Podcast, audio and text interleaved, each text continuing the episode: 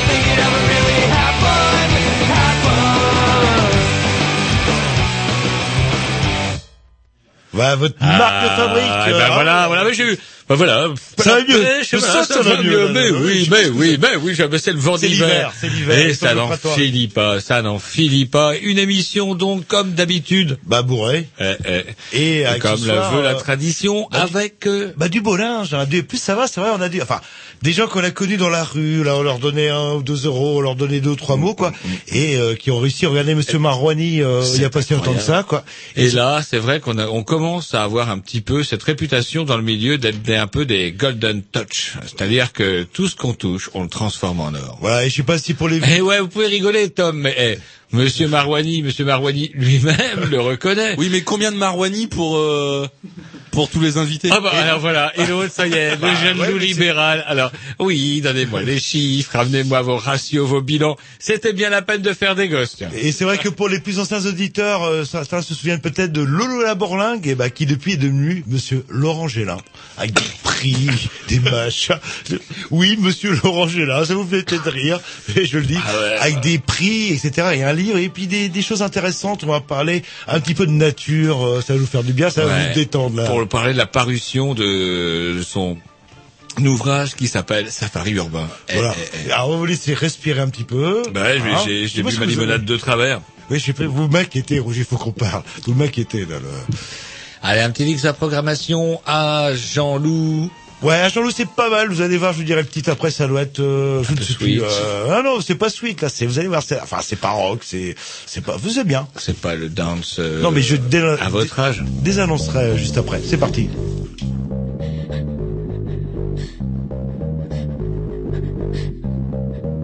Time used to crazy, so back in my mind. Tommy says the children's a cloud in my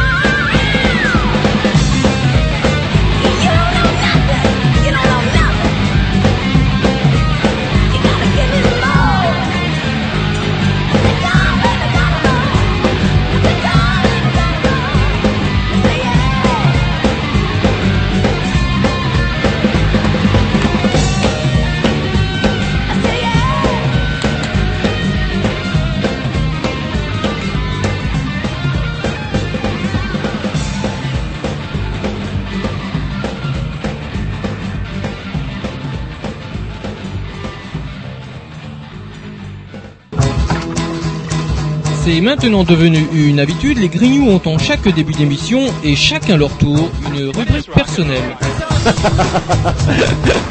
C'est ça en fait, tu vois le truc. C'est ça Philou, t'as tout compris, c'est un petit peu entre le clin d'œil, le coup de gueule du moment, mais aussi le détail de la vie trépidante d'un Grignou. C'est ça en fait, tu vois le truc. Maintenant, le problème va être de savoir qui a l'honneur d'ouvrir le micro aujourd'hui. Et ça, euh, c'est pas facile. Attendez, attends, attends, tu me laisses parler, tu me laisses parler. Ah, il est en train de me tirer par la violence, Ah, c'est ça mais que vous oui, faites. C'est ça en fait, tu vois le truc. Et oui, c'est ça la rubrique perso. Ce soir, ça va être la rubrique à à Jean-Loup. Ah, non, il y justement. trucs à dire. Mais non, parce qu'on avait convenu avec Roger, on avait Oh. préparé ça. Eh, vous étiez pas arrivé quand on préparait l'émission. Ça fait un moment qu'on prépare l'émission. J'étais là, on va lancer d'une certaine manière. Et normalement, je vais présenter professeur Roger, spécialiste de mon arabe. Quelle est votre analyse? Alors, c'est- vrai, c'est vrai que ça chie. Il y a 15 jours, on aurait dit que la Libye ou euh, que Kadhafi allait tomber. euh, on n'aurait jamais cru. On se dit ah ah ah. Eh ben non, il y a, enfin, il y a pas, il y a pas de quoi rigoler, quoi. Donc, euh, c'est vrai que vous aviez un peu prédit la Tunisie. Ouais. Non, j'avais pas prédit L'Égypte. rien du tout. J'avais pas prédit rien du tout. Et vous avez un but, un rêve, l'Iran, mais commençons par euh, bon l'Égypte, c'est réglé là maintenant. Mais, vous mais pensez attendez, moi j'avais rien prévu du tout. Euh, Comment vouloir prétendre qu'on aurait pu prévoir euh, la, la moindre truc euh, en moins de trois, ah, je sais pas, allez, un mois et demi, euh, il y en aurait déjà deux d'éliminés plus un qui est, allez, c'est pas encore tout à fait fait, mais apparemment. Euh, Bon, à moins que ça se termine en guerre Bah, civile, bref, pour Par- en, en parlons, de la, Libye. parlons de la Libye. Alors, euh, Kadhafi, euh, donc euh, je non, mais, ah, allez-y, vous aimez bien ça. Non, j'ai- 1969, comment est- dirais-je, moi je trouve ça euh, comment euh, c'est assez bizarre. Moi, j'ai- il y a un truc que je vous ai toujours dit, mon bon vieux Jean-Loup, c'est que Parfois, ça va beaucoup plus vite et l'histoire, ça ressemble, je dirais, toujours à une espèce de savonnette qui, euh, vous savez, une savonnette mouillée, zip, euh, ça vous échappe, ça vous glisse entre les doigts, et une situation qu'on pense stable, éternelle, et puis je pars en sucette, de la même façon que le mur de Berlin et tous les pays de l'Est Mmh, se sont vrai, cassés ouais, la gueule c'est- quasiment le, le même phénomène Ouais, quelque part. ça fait bizarre. Et en ce moment, si je trouve qu'effectivement euh, on vit une période intéressante et une période riche, eh ben c'est bien la période qu'on vit actuellement. Par contre, là où euh, moi tout ce que humblement je pourrais dire, c'est que il y a un petit truc qui me gêne, c'est que quand on en parle un petit peu autour de ça, eh ben on ressent quand même les gens se disent waouh ça va être les barbus, ça va être la catastrophe. Bah, justement, je voulais dire, moi, l'optimiste de l'avant, je dis, bah, si c'est pour mettre une dictature, euh, on va dire, avec une démocratie euh, islamiste, euh, c'est un peu le, le risque qu'on peut qu'on peut avoir, non le Bah ouais, bah ouais, ça- bah ouais, ouais, effectivement. Et- Ceci dit, euh, il y a quand même des choses qui sont, allez, on va dire euh, vaguement rassurantes. En tout cas, c'est qu'à la différence des autres manifs euh, de dans le temps, il n'y a pas, on brûle pas de drapeau américain, on brûle pas de drapeau israélien. Il n'y a pas cette espèce de discours anti-occidental. Et pourtant, Dieu sait, bah, la diplomatie française en témoigne. On a quand même le museau bien sale dans nos liens avec les dictateurs. Et attendez que Mohamed VI, euh, qui dirige le pays, le lieu privilégié de vacances de notre valeureux président, tombe à son Ah, tour. non, mais C'est-à-dire que vous êtes en train de dire que le, le Maroc J'en sais risque rien, de- mais non, mais j'en sais rien. Regardez comment ça chie. Le week-end dernier, euh, cinq morts dans une euh, dans un bâtiment qui a brûlé, euh, etc., etc. Ouais, mais à part- ouais, c'est euh, un accident, un Ouais, meurtre, on sait pas. Mais on, on saura que- jamais de toute manière, quoi. Et du coup, c'est intéressant parce que et, si et M6, effectivement- euh, réfugié politique aux Bahamas, ce, ce serait dur quand même pour lui, quoi. Là, là. Et c'est pour nos amis suisses. D'ailleurs, c'est marrant parce que notre invité est pratiquement suisse d'adoption qu'on aura tout à l'heure. De cœur. Il va dis-moi. falloir qu'ils rendent les sous, les Suisses, parce que bon, il y a déjà tous les sous de Ben Ali qui sont bloqués, les sous de Moubarak qui sont bloqués. Peut-être qu'il va y avoir les sous de Kadhafi qui vont être bloqués aussi. Et du coup, euh, je sais pas, on se prend à penser que de toute façon, là, euh, et puis on a un peu oublié parce que c'est vrai que quand on nous avait promis, on avait promis à l'industrie de l'armement qu'on vendrait des rafales. Tiens, même Kadhafi, il y a deux ans, avait promis craché juré euh, sur la tête de son chameau qu'il nous achèterait des putains de rafales. Il nous a rien acheté du tout. Tout le monde lui serrait la pogne, à commencer par le mari de Mam, euh, le couple maudit du gouvernement, qui pendant que sa femme faisait les contrats en Tunisie, lui présidait le comité des ah des amis, le comité d'amitié franco-libyen. Voilà, des députés. euh, Enfin bref, une catastrophe. Et donc du coup. Ben voilà, et puis ça nous revient dans la gueule comme un boomerang, et à chaque fois qu'il y a une putain de dictature qui tombe, bouh, laissez-les encore plus vilains de l'affaire, c'est encore nous. Mais pour être plus clair, on met un petit disque ou pas Parce que j'aimerais bien que vous nous parliez. euh, la Libye, c'est bon, Kadhafi on connaît, mais c'est bizarre, c'est un système en fait tribal. On a l'impression que l'armée euh, est à la botte de Kadhafi, ce qui est absolument pas le cas parce que j'ai bien compris, il est obligé de faire appel à des fonctionnaires. Bon, le gros problème, c'est que c'est un gros Pas des fonctionnaires, une espèce de euh, milice. de- là. des- des mercenaires. Ouais, ah oui, excusez-moi, j'avais compris des fonctionnaires. Non, non, des, euh, des, euh, des mercenaires et euh, euh, gros producteurs de pétrole. Euh, où on parle déjà, oui, crise, plus de pétrole, pénurie, etc. On se met un petit disque, vous nous parlez un petit peu de tout ça. C'est où oh, ça on vous peut dit, le je- finir, ouais, on peut Eh, le vous êtes quand même spécialiste du monde arabe. Ouais, Non, ouais, bah, ouais, comme quand vous même. voulez, comme vous J'aimerais voulez. bien Eh, spécialiste déjà- du monde- arabe. Voilà, c'est bien parce que vous avez envie d'écouter un petit disque de programmation à Tom, alors. Voilà, qui va nous mettre un super morceau pour nous détendre. Kaiser Orchestra avec euh, Psycho Hunter. Ouais. Hunter, Ça avec un euh, nom Mina- pareil, putain, ça va avoir des couilles, non? Euh, Non, c'est peut-être- Je suis pas certain. Bon, Ah, putain, comment ça, t'es pas certain? tant que c'est de la musique, Bon, c'est de la ça, musique. c'est parti. certain.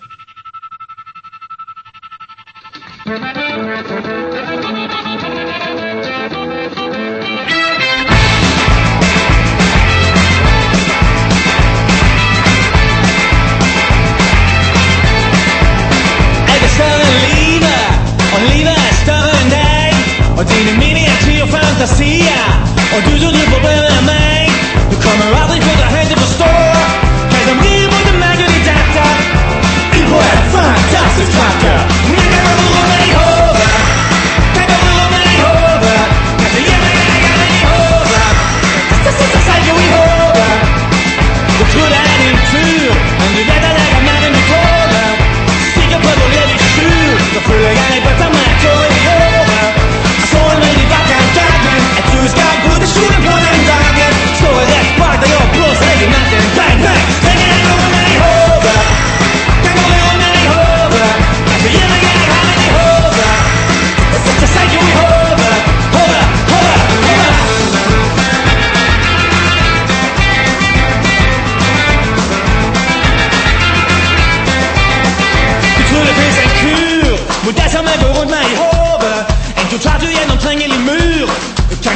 får hjälpa oven. Ge mig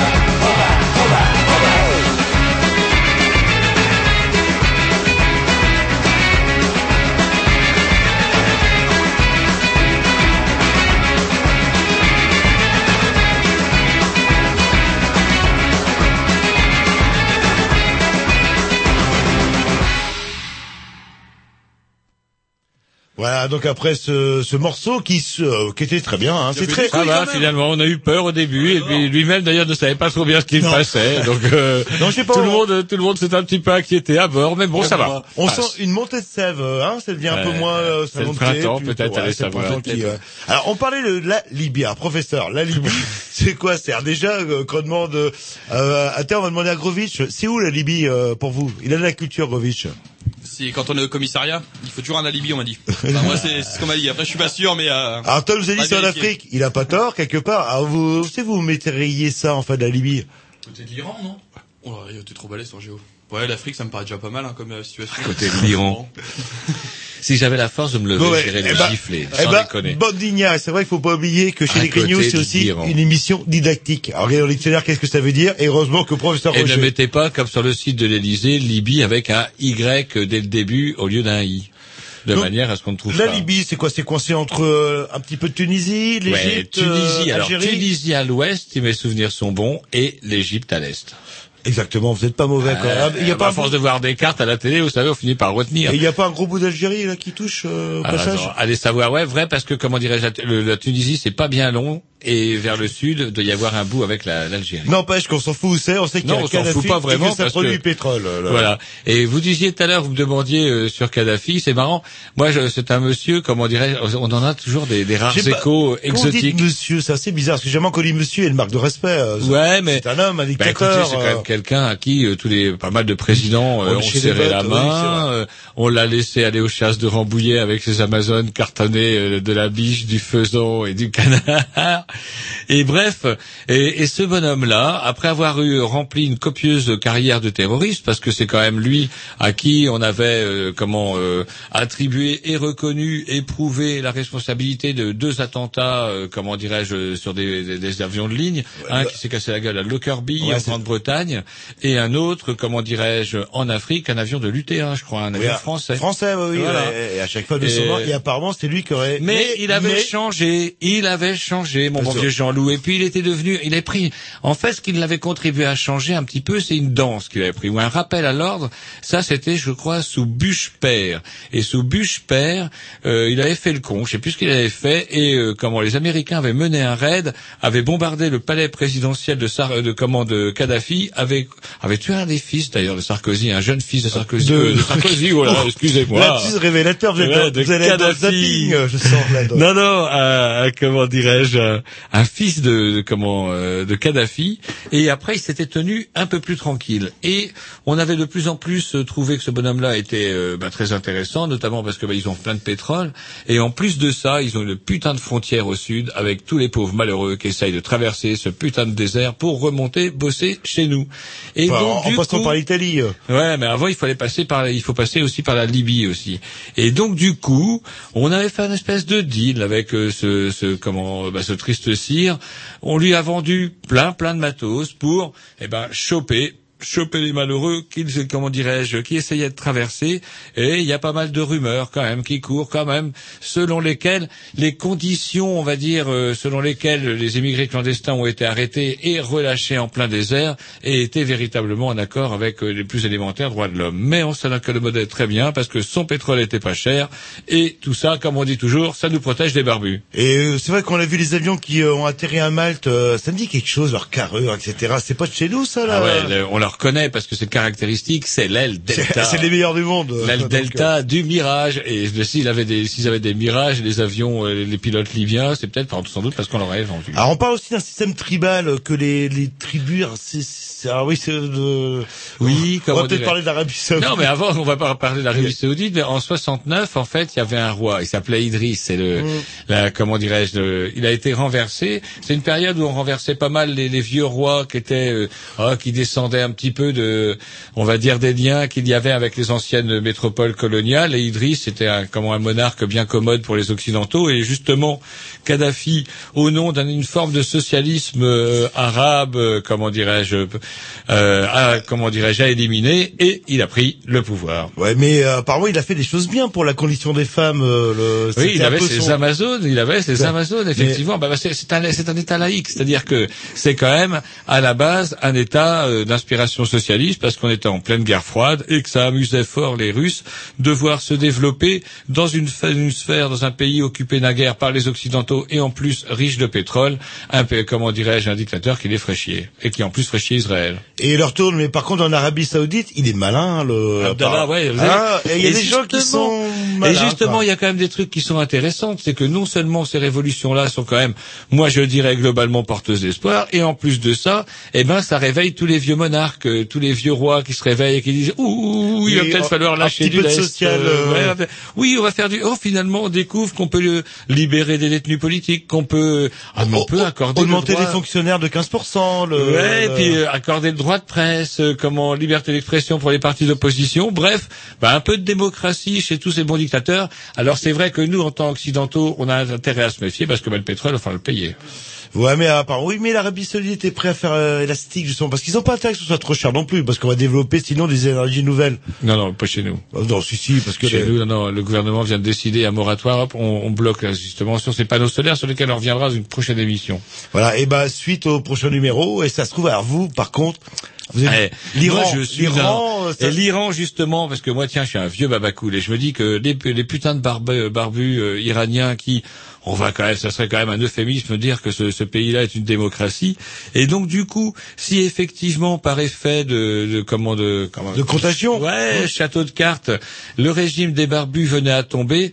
Eh ben, quel, euh, bah, quel signe plus positif justement pour dire qu'effectivement, c'est pas forcément euh, la menace barbue qui est derrière tout ça. Et euh, vous même plus loin. Vous disiez que euh, que ça sta- moi, stabiliserait de baba. la, la situation. finalement, ça normaliserait un petit peu. euh, Bah ouais. euh, Mais comme je vous le dis, par contre, il y a aussi derrière comment il faut pas se leurrer de comment euh, eh ben l'Égypte c'est un pays où la plupart des gens vivent avec un dollar, un dollar, moins d'un dollar par jour, et que du coup ces gens-là ils regardent sur des télés des tas de bombasses à gros seins et des bagnoles nickelées.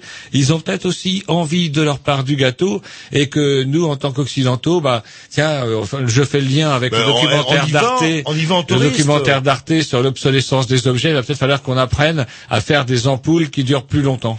Ou on peut passer nos vacances en Égypte, tout simplement. Bah, si Comme on fait des, imaginez d'ailleurs justement qu'on fasse des ampoules qui durent plus longtemps, par exemple, eh ben, il y aura peut-être euh, plus euh, moyen d'aller en Égypte, parce que aussi ils auront les mêmes ampoules. Allez, un petit 10 programmation à Jean-Loup qui s'est fait gruger par Roger. Un scandale. Qui, qui a pas fait exprès. Oh, euh, J'ai pas fait exprès. Attendez, c'est moi qui tiens le grand livre depuis justement, 20 ans. c'est ça le 20 problème. ans que je tiens ce putain de grand livre. C'est ça Et c'est ma première erreur en direct et on 20 ans vient me le reprocher. Donc, il était premier et finalement... Attendez, c'est quoi tous ces gestes Je veux dire, j'ai pas le Moubarak de service, moi je pars pas moi. Kadhafi, Moubarak. Ouais, ouais, Kadhafi, tout ça c'est des clous. Moi je suis encore plus terrible, toi.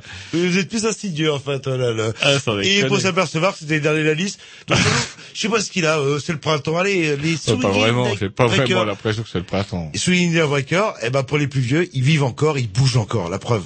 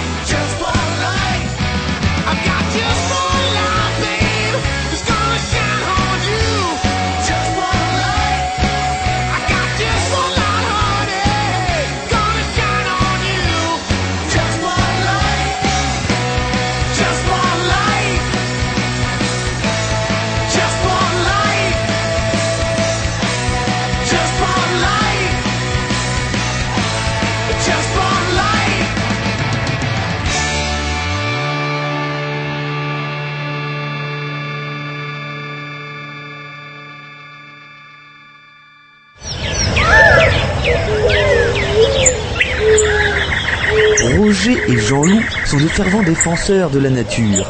Aussi entendrez-vous souvent Jean-Loup dire à des écolos « Heureusement qu'il y a des gens comme vous » et entendre Roger acquiescer d'un traditionnel « Ah ouais ». C'est la rubrique « Et si on parlait d'écologie ?» Ça faisait un moment qu'on n'avait pas parlé d'écologie. Et là, on va pas parler d'écologie, on va parler de nature, euh, de nature. Et je vous laisse présenter notre invité parce que je n'ose même plus lui parler depuis qu'il est célèbre. Ouais, voilà. C'est un peu aussi lié au fait que tout ce qu'on touche en ce moment, c'est de l'or. Allô, allô Oh là, j'entends très mal. C'est vrai qu'il appelle le loi, c'est Voilà, il appelle de Suisse et il faut d'abord filtrer, il faut ouvrir la porte du coffre. Allô, allô Est-ce que vous m'entendez? Ouais, putain, ça carrément. Et on a l'impression ici Londres. On a l'impression que c'est ici Londres. Eh bien, bien le bonjour. On est ravis de vous euh, de vous ré- réavoir à nouveau. Ça fait et une éternité. Maintenant, on ne vous entend plus que sur France Inter. Euh, on vous voit dans le, on voit vos clichés dans dans, dans notre Bible euh, comme en quotidienne Ouest France. Et ça fait longtemps qu'on ne vous a même plus en direct. Maintenant, on, a, on, a- on, ne vous n'a plus- on ne vous a plus que par la magie de Skype. Oui, et puis il y a eu la sombre histoire du passeport, et c'est vrai que depuis que j'ai jugé de voir votre passeport, bah, c'est, ça se passe par Skip. Euh, le- Euh, maintenant, c'est Skip, euh, lave plus blanc. je vous, rappelle, eh, je vous rappelle que Roger, il l'a vu le passeport. Oui, c'est vrai. Oui, moi je l'ai pas vu, ouais. Oui, moi je suis un peu comme Saint Thomas. Je sais pas pourquoi, parce que je sais pas pourquoi. Donc voilà, et ben pour les auditeurs qui ne vous connaîtraient pas, en tout cas nous, euh, on vous connaît depuis longtemps, on vous a vu tout petit, euh, vous- c'est bien, on vous embête long depuis longtemps avec ça. Bref, euh, vous êtes photographe et vous venez de publier un ouvrage qui s'appelle Safari urbain. Et donc du coup pour nous c'était euh, bah, l'occasion, on s'est dit ah, peut-être qu'après France Inter etc il aurait le temps de, de nous en parler, surtout que bah on a trouvé euh, au gré de- des pages de cet album euh, une photo au moins de Rennes. Ouais, c'est la photo de, des étourneaux, puisqu'en fait, les, les Rennais probablement savent que pendant l'hiver, il y a des, des hivernages d'étourneaux euh, sur Rennes, et c'est une des plus grosses, euh, un des plus gros hivernages d'Europe, en fait. Et, et sinon, parce que nous, on, euh, aime bien faire euh, l'historique. euh, co- comment vous êtes arrivé je... Parce que vous, vous êtes donc, euh, vous vous définissez, parce qu'on a écouté hein, les, les, les interviews chez nos concurrents quand même. Quand- Donc, on citera pas le nom parce qu'on n'a pas Ouais, ouais, ouais, quand, quand, quand vous, le, le- le journaliste naturellement mal préparé, trop payé de France Inter vous demande oui, donc, en tant que photographe, et vous le remettez en place, à sa juste place, vous dites non, non, vous êtes naturaliste. Est-ce que vous pouvez nous expliquer un petit peu ça? Je suis photographe de métier, mais c'est, je suis naturaliste de, de passion, on va dire. Donc, euh, j'ai, je profite de la photo pour, euh, pour un peu me, me, faire plaisir à me, à me promener dans la nature. Hmm. Et c'est-à-dire que le naturaliste, on le voit au sens euh, euh, comment des origines, c'est-à-dire quelqu'un qui s'intéresse euh, euh, aux animaux dans, dans un milieu bien spécifique, par exemple. Ouais, alors j'ai été guide, euh, ben, j'ai été guide euh, ornitho en Bretagne, ensuite j'ai été guide naturaliste euh, sur euh, sur les lieux, puis ensuite guide en Namibie, en Afrique du Sud. Donc euh, ouais, ma formation ça a été essentiellement de de, de connaître les roches, les les plantes, les arbres, les oiseaux et les différentes petites bestioles et les montrer aux différentes personnes qui s'y intéressent. Hmm. Et là, par contre, justement, vous, vous vous êtes spécialisé, euh, c'est ça qui est rigolo, et c'est ça peut-être aussi qui intéresse. Ah ouais, parce que ça intéresse pas mal de monde. Vous nous offrez sur un plateau euh, tout un tas de, de bestioles que l'on croyait totalement disparues. Dans nos, Alors dans- disparu, dans je sais pas. En fait, c'est plutôt l'intérêt des gens qui euh, qui n'étaient pas forcément euh, focalisés sur ce type d'espèces. C'est les espèces qui se sont adaptées au milieu urbain. Donc, euh, dans les différentes villes d'Europe, je me suis amusé à photographier les, espèces les plus les plus étonnantes. Donc, ça passe euh, du renard euh, dans Londres pour aller photographier des sangliers à Barcelone, des faucons pèlerins près du jardin du Vatican ou différentes petites espèces dans Paris. D'accord. Jean-Loup voulait vous poser une question, mais alors il est intimidé parce que voilà, tout ce qu'on touche fait de l'or. Je vous ai parlé de Monsieur Marouani, là, qui a un, un Ce qui précédent est euh, invité. un petit peu paradoxal, c'est que vous êtes fait euh, chier à parcourir ce vaste monde euh, pour avoir des photos inédites d'animaux, euh, notamment vous parlez euh, sûrement du chien d'Amazonie euh, qui vous a posé des problèmes. années. Tout ça pour se rendre compte que quelque part, euh, ce qui vous a fait connaître votre matière, c'était sous le nez. Oui, alors ça c'est vrai parce que En fait, le, ce dont vous parlez, effectivement, qu'on appelle le bush dog, je me suis tapé un mois dans la forêt amazonienne à me faire manger par tout ce qui est euh, rampant et volant, euh, tous les moustiques et autres petites fourmis.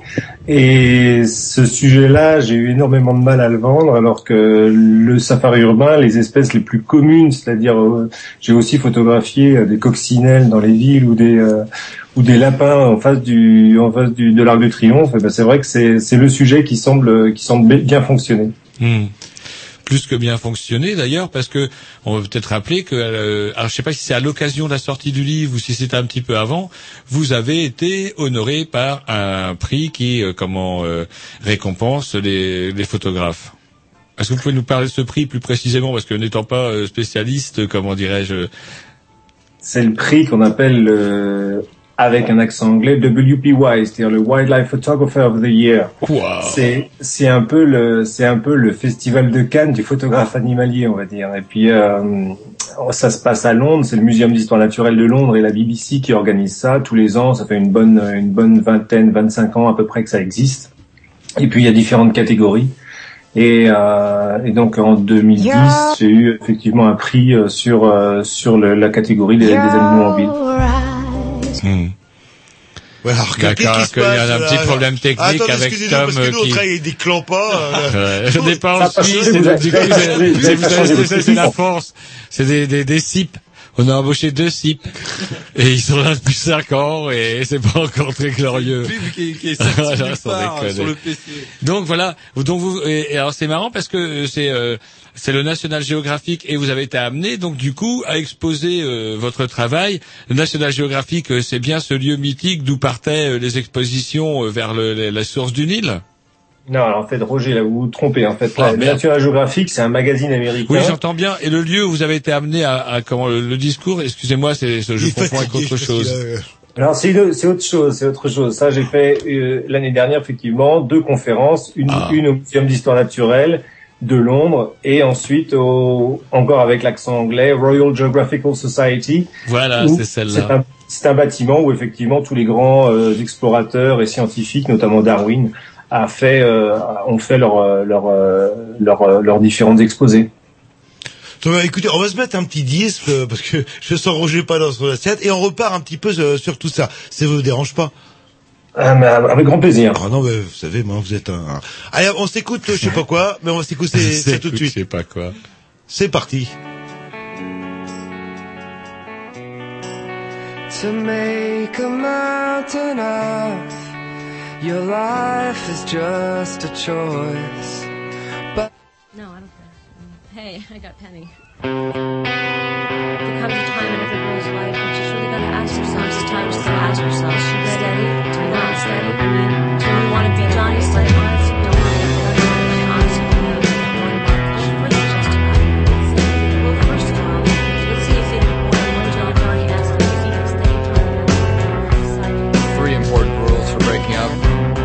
put off breaking up when you know you want to. Prolonging the situation only makes it worse. Tell them honestly, simply, kindly, but firmly. Don't make a big production. Don't make up an elaborate story. This will help you avoid a big tear-jerking scene. If you want to date other people, say so. Be prepared for the boy to feel hurt and rejected. Even if you've gone together for only a short time and haven't been too serious, there's still a feeling of rejection when someone says she prefers the company of others to your exclusive company. But if you're honest and direct and avoid making a flowery emotional speech when you break the news, the boy will respect you for your frankness and honestly, he'll appreciate the kind, straightforward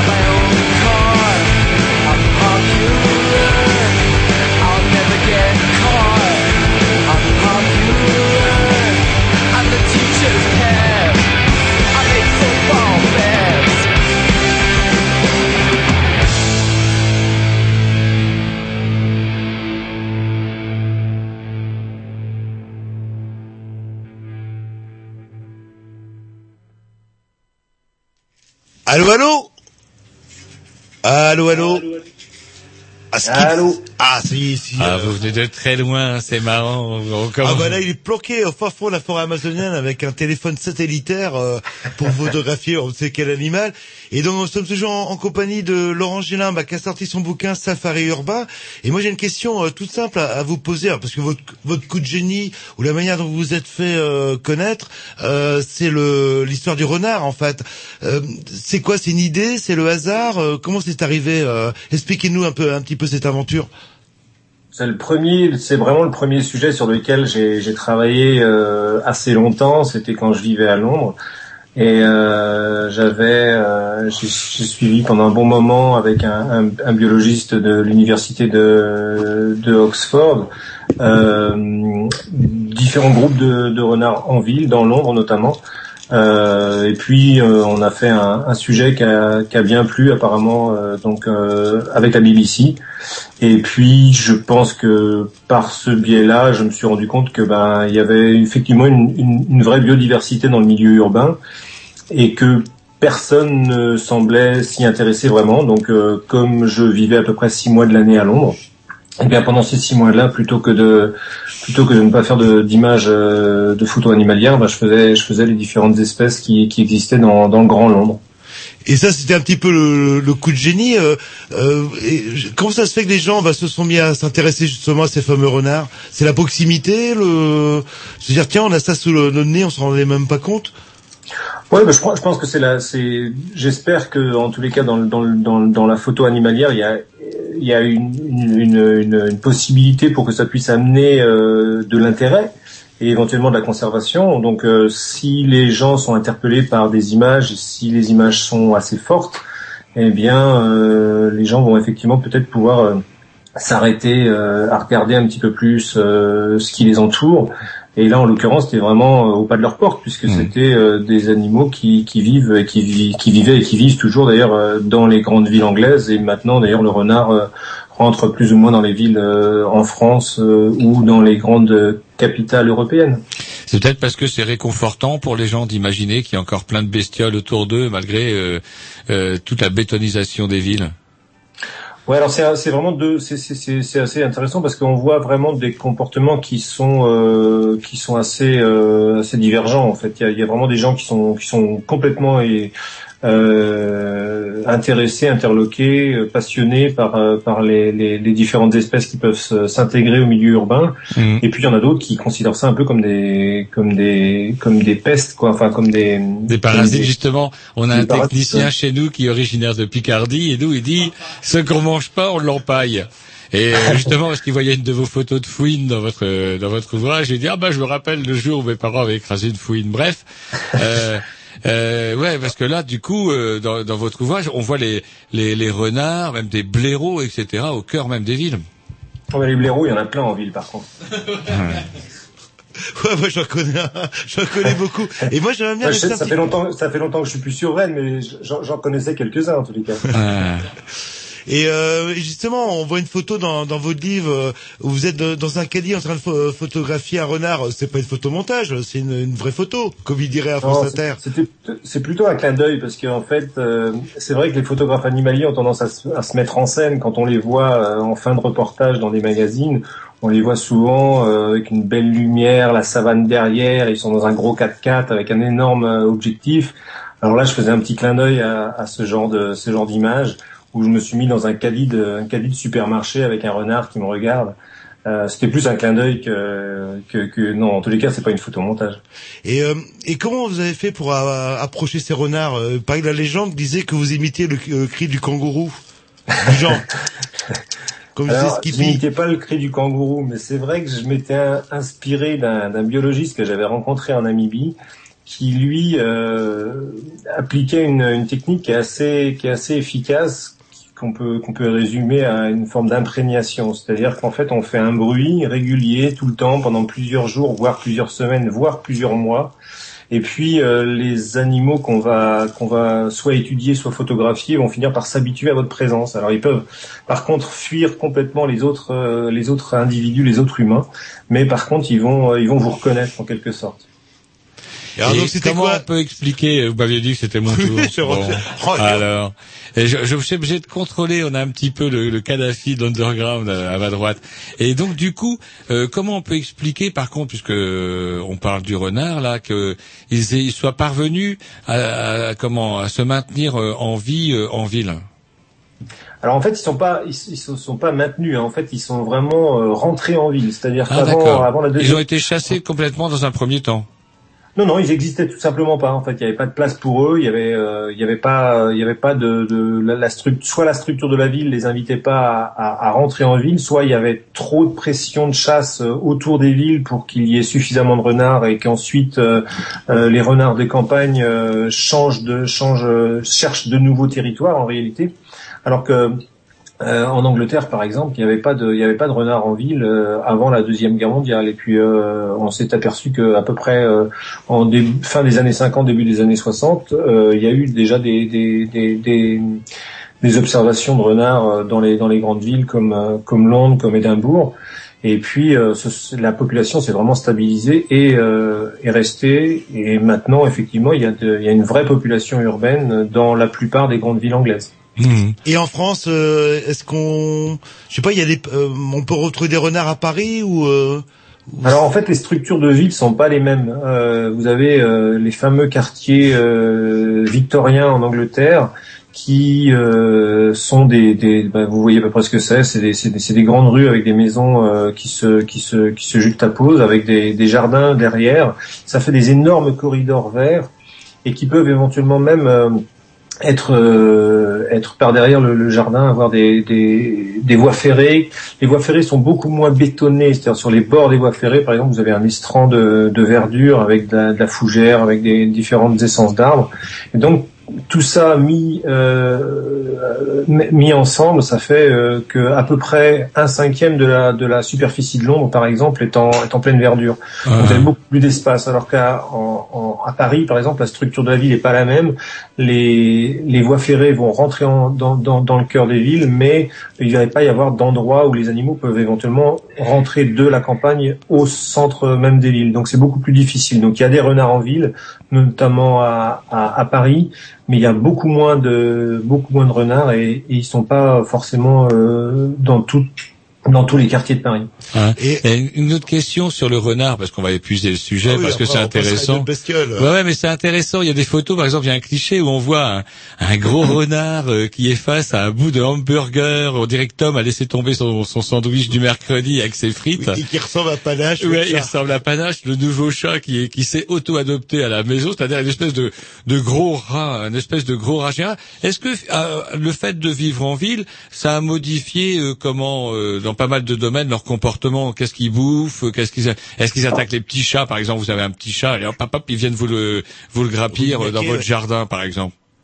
Alors en fait, ouais, c'est vrai qu'a priori, on a, plutôt tendance à penser que les, animaux urbains vont plutôt se nourrir dans les poubelles, se nourrir des, déchets euh, de, la nourriture humaine, ce qui est vrai en partie. Mais en fait, justement, le biologiste dont je vous parlais tout à l'heure, Steve Harris, qui lui a, il doit étudier avec des différents thésards euh, les renards, euh, notamment sur Bristol, euh, a bien montré quand même qu'il y avait euh, encore euh, de, de vrais de vrais instincts de chasse et qu'il y avait euh, par exemple il chassait énormément les rongeurs en ville les rats les, euh, les souris etc un et, côté euh, positif, et les coup. oiseaux et moi moi-même j'ai effectivement euh, pu euh, voir très très régulièrement euh, des renards qui chassaient du pigeon ramier par exemple ou des, des écureuils gris puisqu'en Angleterre il y a énormément d'écureuils gris donc le, en tant que tel, les, les animaux se sont pas forcément, euh, ont pas forcément énormément modifié ou en tous les cas très rapidement peuvent revenir à un, à un comportement tout à fait naturel. Pour changer d'espèce, par exemple, il y a euh, le faucon pèlerin que j'ai photographié euh, à Barcelone, qui était une espèce qui était devenue euh, extrêmement rare il y a encore 20 ans à cause des fameux DDT, des produits phytosanitaires qui, qui fragilisaient les œufs de, de, ces, de ces gros, rapaces euh, maintenant sont revenus assez euh, assez bien en ville et eux se nourrissent exactement comme s'ils étaient en pleine campagne, c'est-à-dire qu'ils se nourrissent de pigeons ou de tous les, migrateurs qui peuvent passer au-dessus des villes. Ils ont même un rôle positif. Et je, laisse la parole à Jean-Loup après. Parce que vous disiez, euh, vous me disiez d'ailleurs il y a un autre jour qu'à Londres, comment euh, ils menaient des campagnes parfois pour euh, buter d'écureuils gris tellement il y en a. Finalement, c'est bien pratique d'avoir du renard. Oui, alors il y a, y, a, y, a, y a un vrai, c'est ce que en fait j'essaye de, de, de montrer. Tout est tout est relatif. Quand moi je parle de biodiversité urbaine, c'est vrai qu'on n'atteindra jamais euh, une richesse de biodiversité comme dans les forêts équatoriales ou dans les fonds marins. C'est c'est évident. Par contre, euh, valoriser certains milieux, c'est-à-dire laisser certaines zones qui ne sont pas forcément fauchées ou qu'on on n'a pas besoin de couper tout le temps l'herbe très très très très rare, très très rase où on peut laisser des, des troncs, euh, des troncs d'arbres un peu pourrir, etc. Ça va ramener en fait euh, plus d'espèces et ça va rééquilibrer euh, bah, le fait qu'il y ait énormément de, de, de, pigeons, par exemple, qui sont les anciens pigeons bisets, des anciens euh, des, des, des, pigeons en réalité qui étaient auparavant euh, complètement sauvages et qui vivaient, qui nichaient essentiellement sur les falaises. Eh bien, ces espèces-là se sont beaucoup trop bien adaptées et à la limite, on leur offre le gîte et le couvert en ville, alors que si on favorise leurs propres prédateurs, ben ça va se rééquilibrer dans le milieu urbain. Non mais c'est le et sinon pour conclure sur le, le, le renard. une dernière question sur les renards après. Ouais, le renard c'est après le renard c'est fait. On passera euh, oh, putain comment il est Jean-Loup il dit allez à passer 9h05 on parle plus du renard. Non mais oh. on, on parlait des heures et des heures il faut cadrer ou alors je dis ma dernière question et puis euh, comment est-ce que vous êtes retourné euh, sur les lieux où vous aviez pris euh, les photos qui sont euh, parues dans cet album là pour euh, vous avez dû suivre les bestioles. Je suppose que vous avez passé pas mal de temps à les repérer les photographier etc vous les reconnaissiez et vous êtes retourné? Bon, pour, les, pour le renard, en fait, ça s'est passé en deux temps parce que le renard, c'est ce que je vous disais tout à l'heure. J'ai commencé par ce sujet-là il y a, il y a près de, il y a près de huit ans, je crois. Ouais, ouais. Euh, ça, j'avais fait ça pour pour pour la BBC. Et puis ensuite, euh, on m'a redemandé euh, par un projet qui s'appelle Wild Wonders of Europe, qui était un, un, assez gros projet avec le National Geographic américain et puis euh, une cinquantaine d'autres photographes européens. Euh, on m'a redemandé, on m'a envoyé en mission entre guillemets de, pour refotographier différentes espèces et notamment le renard en, à Londres. Donc je suis retourné pour euh, pour refotographier pour refotographier les renards dans Londres et ben, les, les coins que moi je connaissais à l'époque euh, pas forcément étaient pas forcément aussi intéressants qu'avant donc il a fallu que je recherche euh, d'autres endroits et euh, donc en fait les renards que vous avez sur ce, sur le bouquin Safari urbain euh, c'est pas forcément les mêmes périodes quoi. Et est-ce que vos, vos, photos ont un impact euh, je sais pas à Londres sur la vision que les londoniens avaient du renard Est-ce que vous avez des retours de leur ville ouais, en oui, général, de leur ville oui. Coup. Ouais, ça, je sais pas si ça. En tous les cas, c'est ce qu'on disait tout à l'heure. Ça, il y y a des gens pour, il y a des gens contre. Euh, les, les, l'année dernière, il y a eu, euh, il y a eu deux, deux bébés qui se sont fait euh, attaquer par, par une renarde qui est rentrée dans, dans, dans un, dans une dans une banlieue de, Londres. Et euh, on a beau montrer des, milliers de photos de, renards qui n'attaquent pas l'homme, il suffit qu'il y ait juste un fait divers comme ça pour que tout s'effondre et que euh, voilà que la, perception du renard en ville change complètement. Donc euh, Le mythe, il va y avoir des mythes urbains de renards qui dévorent les gosses. J'avais mis mon petit au milieu du parc et le renard l'a emmené. Et à Londres, est-ce qu'il y a une, je sais pas, une volonté de régularisation, de ré... oh, ça, euh. Euh, chez nous, on dit régulariser les étrangers. Est-ce qu'on régularise les renards euh, à Londres? Est-ce qu'il y a des campagnes où on essaie de On les bute, quoi. Ou est-ce qu'on laisse faire? Ouais, ça, ça dépend des ça dépend des councils comme on dit. Ça dépend des quartiers en fait. Chaque euh, chaque ben, un, peu, un peu comme à Paris quand on a- vous avez des euh, vous avez des arrondissements et puis vous avez des maires d'arrondissement et selon la politique du maire vous allez avoir euh, des, types qui vont qui vont la nuit euh, chercher à soit attraper les renards soit directement les tirer ou bien vous avez des, des arrondissements qui sont euh, complètement euh, qui laissent complètement les renards parce qu'ils savent en, règle générale que de toute façon d'abord c'est assez coûteux et ça sert pas à grand chose parce que si vous si vous butez un renard ou deux euh, il y a de fortes chances que quelques semaines voire quelques mois après euh, ce soit pris par par un autre renard d'un quartier différent quoi. Une toute dernière, parce que en France, nous, on avait pas Et mal. après, le renard, c'est terminé, C'est hein. fini, promis. Euh, avec le mythe, le, le- renard, vous savez, chez nous, comme on avait pas mal dérouillé le, le renard au titre, le renard euh, vecteur de rage. euh, C'était. Ouais. Je pense que je pense qu'en fait bon alors d'abord en Angleterre il n'y a jamais eu la rage si ce n'est euh, si ce n'est importé par quelques chiroptères et euh, chiroptères c'est la famille des, des chauves-souris Euh, mais euh, en France et d'ailleurs dans toute l'Europe occidentale il n'y a pas eu de cas de rage depuis 1989 je crois en fait il y a eu des campagnes de, vaccination par les airs euh, qui a été très très efficace en fait ils, jetaient euh, ils jetaient des vaccins euh, que, que, que les animaux pouvaient manger directement. Donc par hélicoptère, ils balançaient ça sur toutes les zones euh, infectées. Et, et donc il y a eu, il y a eu un, il y a eu un, un- un bon, un bon effet sur la faune euh, dans toute l'Europe de, de l'Ouest. Et, et, et la rage en tant que telle n'existe quasiment plus euh, depuis 89 euh, dans toute la, dans toute la, dans tous les pays euh, comme la France, la Suisse, la Belgique, etc. Ça. Mais c'est pas une spécialité un peu anglo-saxonne, la chasse au renard. euh, C'est je crois que c'est une des raisons pourquoi ils avaient introduit ça au- en Australie, entre autres. euh, Oui, alors ça c'est le, le renard, hein, le renard et le- la, la souris grise, le lapin, euh, c'est c'est des erreurs humaines que d'introduction euh, en Australie par effectivement les Anglais à l'époque, puisque ils avaient d'abord introduit les renards, ensuite ils ont introduit les lapins pour nourrir les renards. Et après, après des loutres. Après, c'est avéré qu'en fait les, renards se, nourrissaient plus de des, espèces endémiques d'Australie qui étaient beaucoup plus faciles à attraper. Et puis par contre, il n'y avait pas du tout de, prédateurs pour le lapin qui s'est également euh, multiplié. C'est vrai que la, chasse au renard en, Angleterre était vraiment une chasse traditionnelle, alors complètement inversée par rapport à la France, c'est-à-dire que les Français, les chasseurs français sont plutôt des, gens de zones rurales qui euh, sont des, des, des agriculteurs, des fermiers, et puis qui le dimanche ou, euh, vont, vont, vont, vont tirer le, le lapin ou le faisan.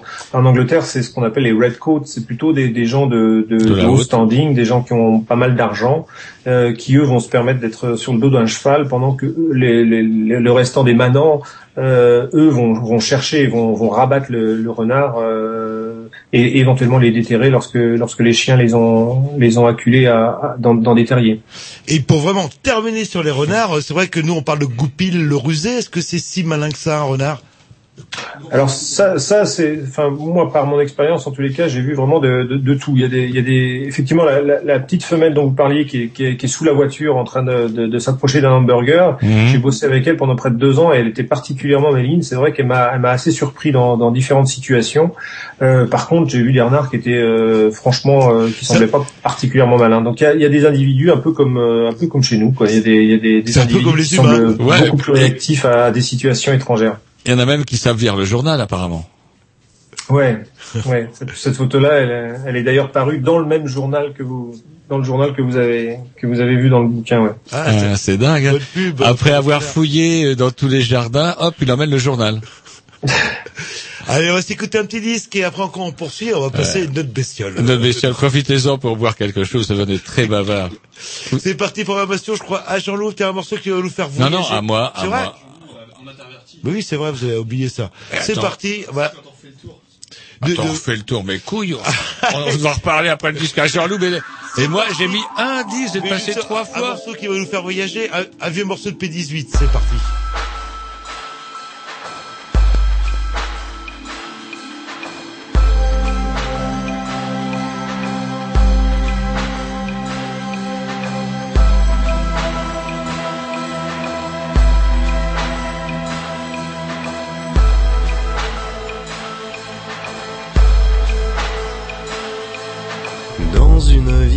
En bois qui vient de Samoa, je vais faire un trois-mâts.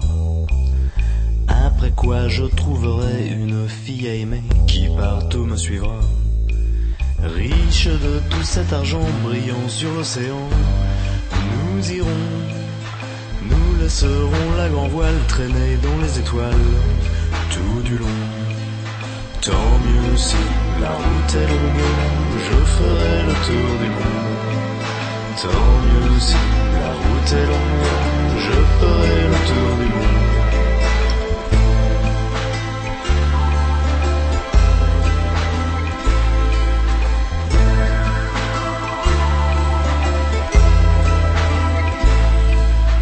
Nous irons dans les pays où l'or, les pierreries cachées dans les galions attendent les grands enfants qui ont le soir couchant des rêves d'évasion. Et nous irons dans les îles pour parler de filles et d'amour. On met des chapeaux de lune et des manteaux de plumes en velours. Tant mieux si la route est longue, je ferai le tour du monde. Tant mieux si la route est longue, je ferai le tour du monde.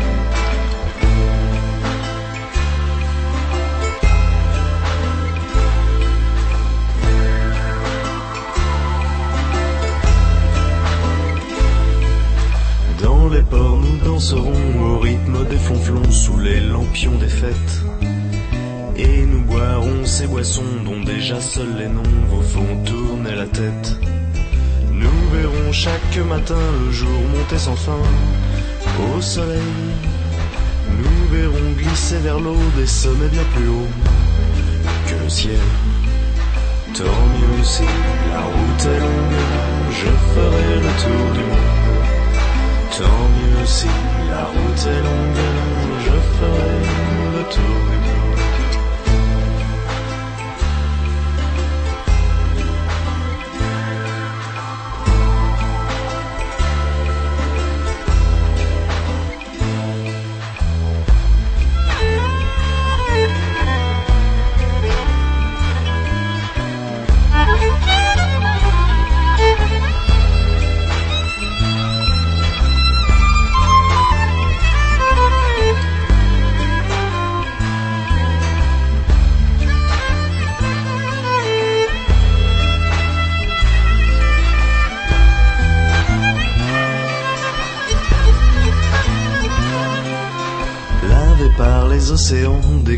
par les vents, brûlé par le soleil. Un beau jour nous rentrerons, les yeux pleins de visions, les lèvres à goût de sel. Notre trois m'apportera du poivre ou du tabac, je ne sais quoi. Nous entrerons dans la ville avec cet air tranquille des grands rois. Tant mieux si la route est longue, je ferai le tour du monde. Tant mieux si la route est longue, je ferai le tour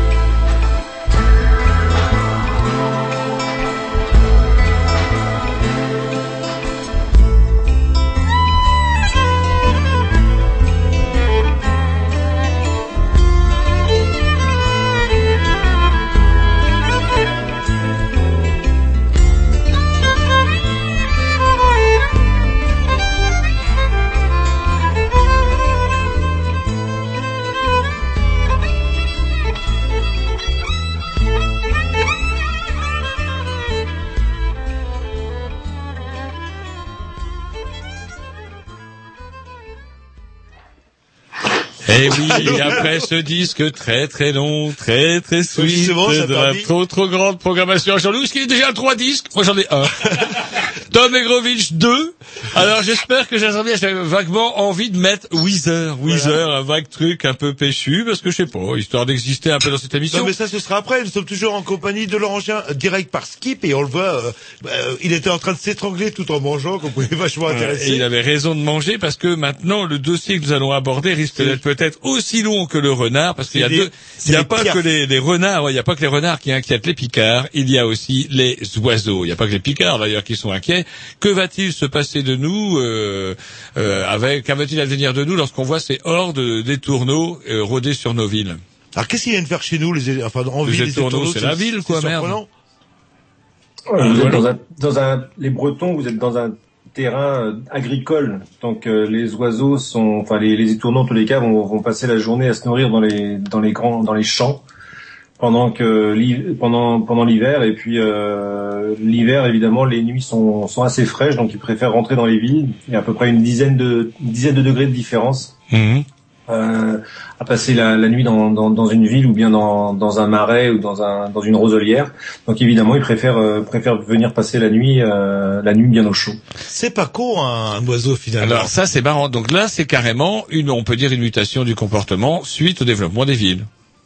Ouais, c'est une adaptation en fait. C'est ça qui est intéressant. D'ailleurs, la plupart des oiseaux qui qui recolonisent les milieux urbains, c'est des oiseaux ou des animaux en tous les cas qui, euh, qui se sont adaptés euh, et qui sont assez, euh, assez opportunistes en réalité, que ce soit dans, dans le milieu, dans, dans, la, pour la nourriture ou pour, ou pour l'habitat. Hmm.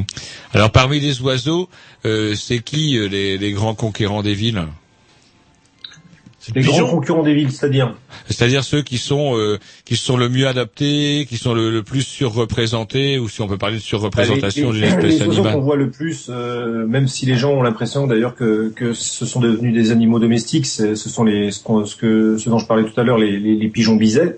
Pigeons bisets, c'était des, des oiseaux d'ailleurs que vous pouvez encore voir euh, à l'état totalement naturel près des falaises. euh, si vous allez au Cap Ferré, par exemple, vous allez sûrement voir des, du, du pigeon biset.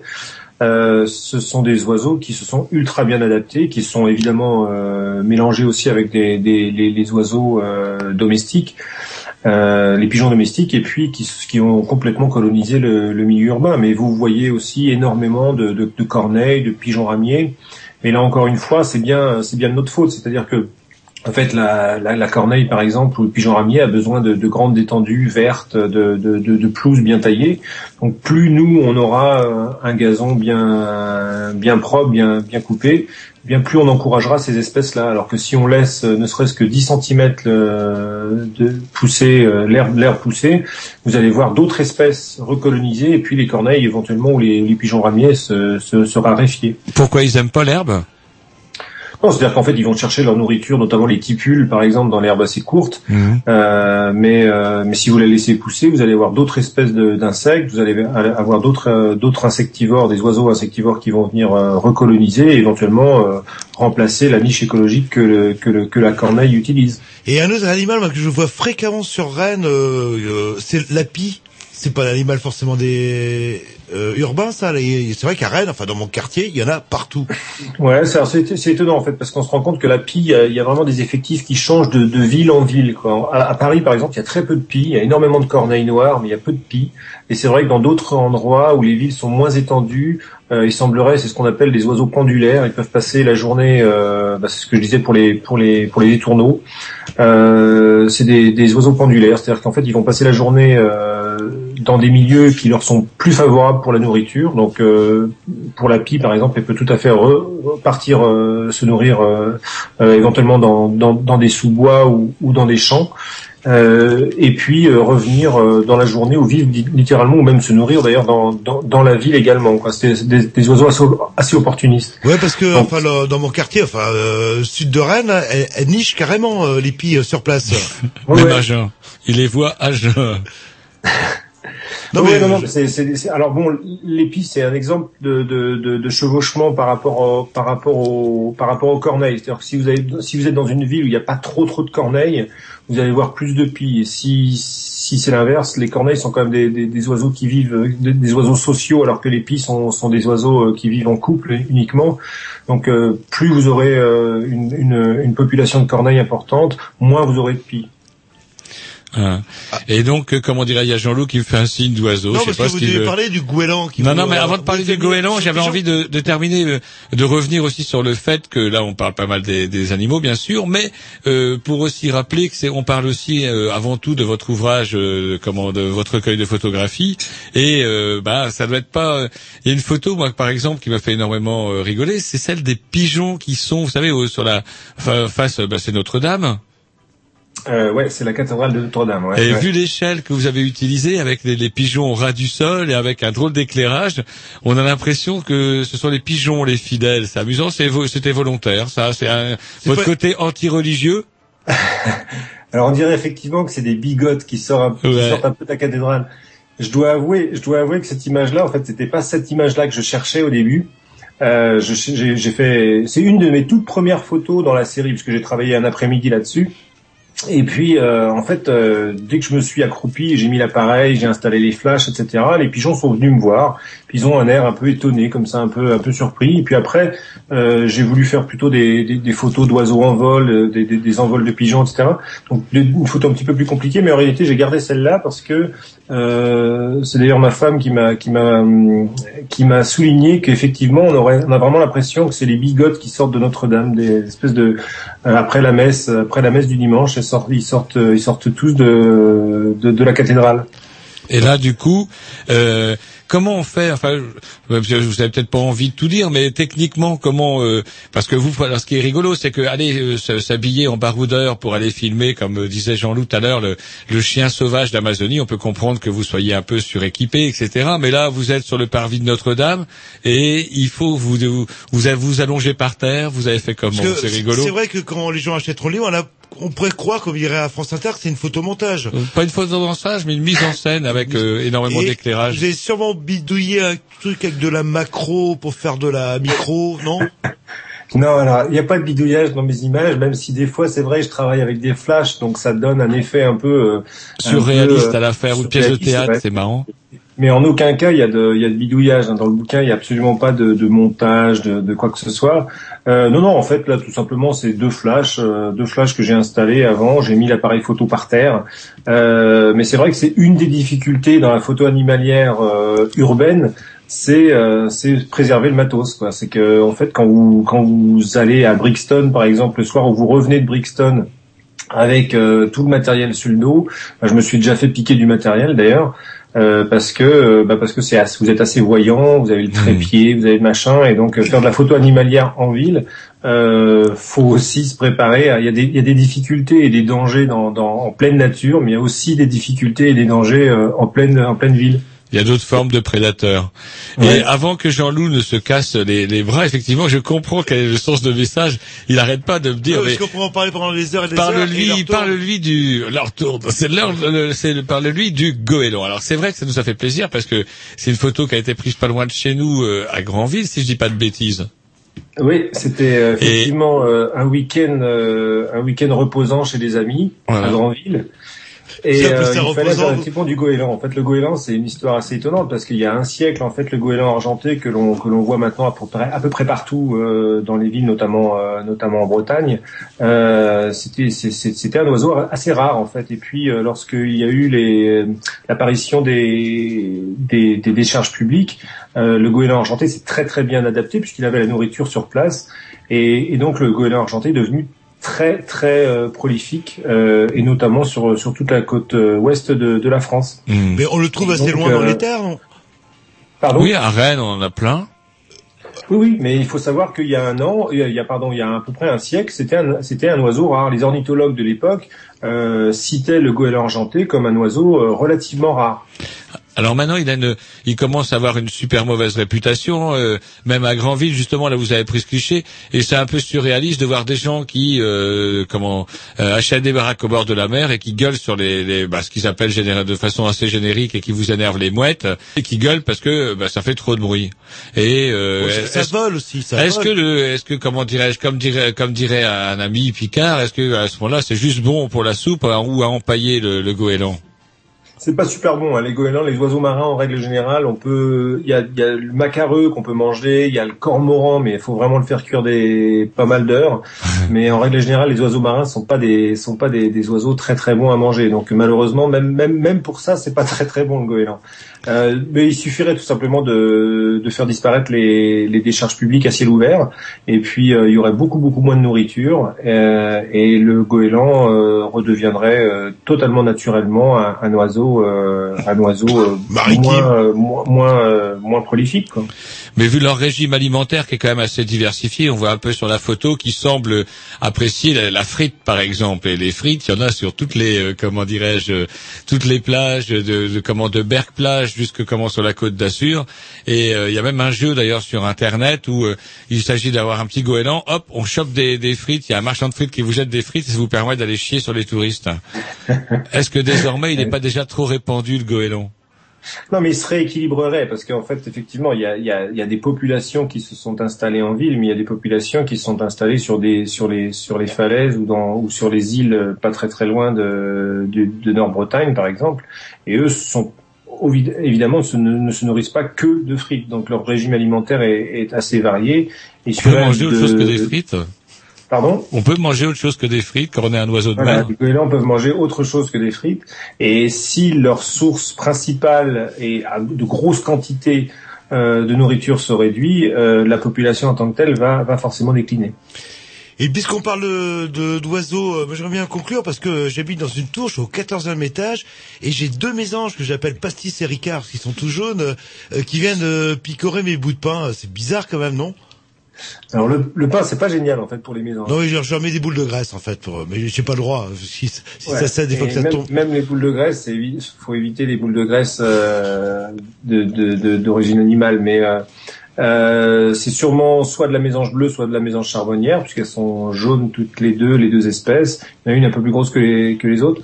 Ouais, ça c'est des, c'est des oiseaux qui sont vraiment très très très communs en ville. On va dire qu'il y a, euh, je dirais même que les mésanges, les deux, ces deux types de mésanges, mésange bleue et mésange charbonnière, sont probablement les oiseaux les plus communs, en tous les cas les petits passereaux les plus communs, euh, avec le merle.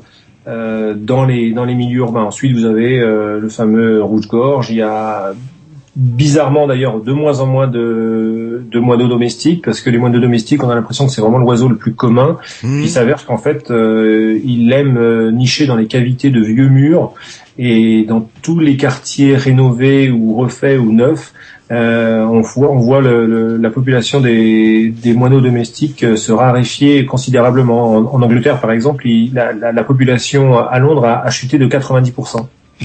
C'est vrai la légende sur le moineau, vous parlez du moineau, la légende du moineau qui aurait euh, colonisé euh, l'Europe de l'Ouest en suivant les hordes barbares.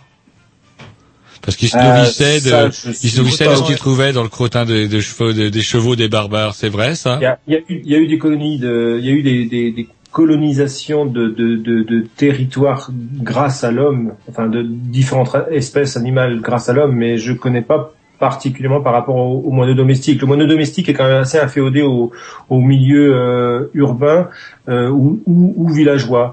Euh, celui dont on pourrait penser qu'il suivrait les, les, les hordes, ce serait le, le moineau friquet, qui est, un, qui est un petit moineau un petit peu plus petit et qui lui aurait tendance à, à vivre beaucoup plus en campagne.